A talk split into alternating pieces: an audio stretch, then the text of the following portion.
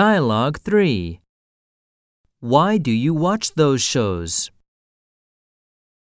I like to learn about the daily news.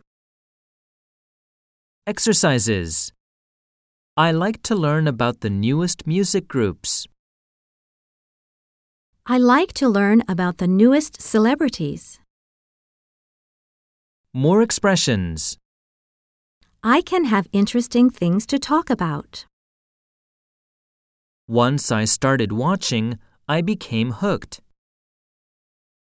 Comedy shows help me feel happy after a hard day.